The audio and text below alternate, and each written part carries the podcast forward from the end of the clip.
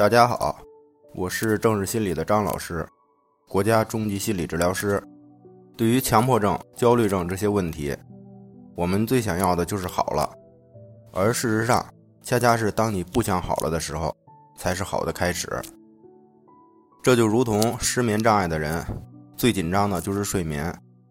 就像对于森田疗法，有的人说有用，有的人说没用。问题在于是不是真正的体会到、理解了。对于任何的方法都是这样，所以我们不要想着有什么新的方法能够治好我们，有这种想法，最终还是失望。我们最好还是践行一种方法，在行动中去实践领悟，你会发现这比不停的换方法更好。森田疗法里讲的就是对症状的无为，而对生活有为。我们的痛苦是我们弄反了，好的东西都是很简单的，去体会吧。郑老师曾说过，一切都是正常的，一切都是无法消除的。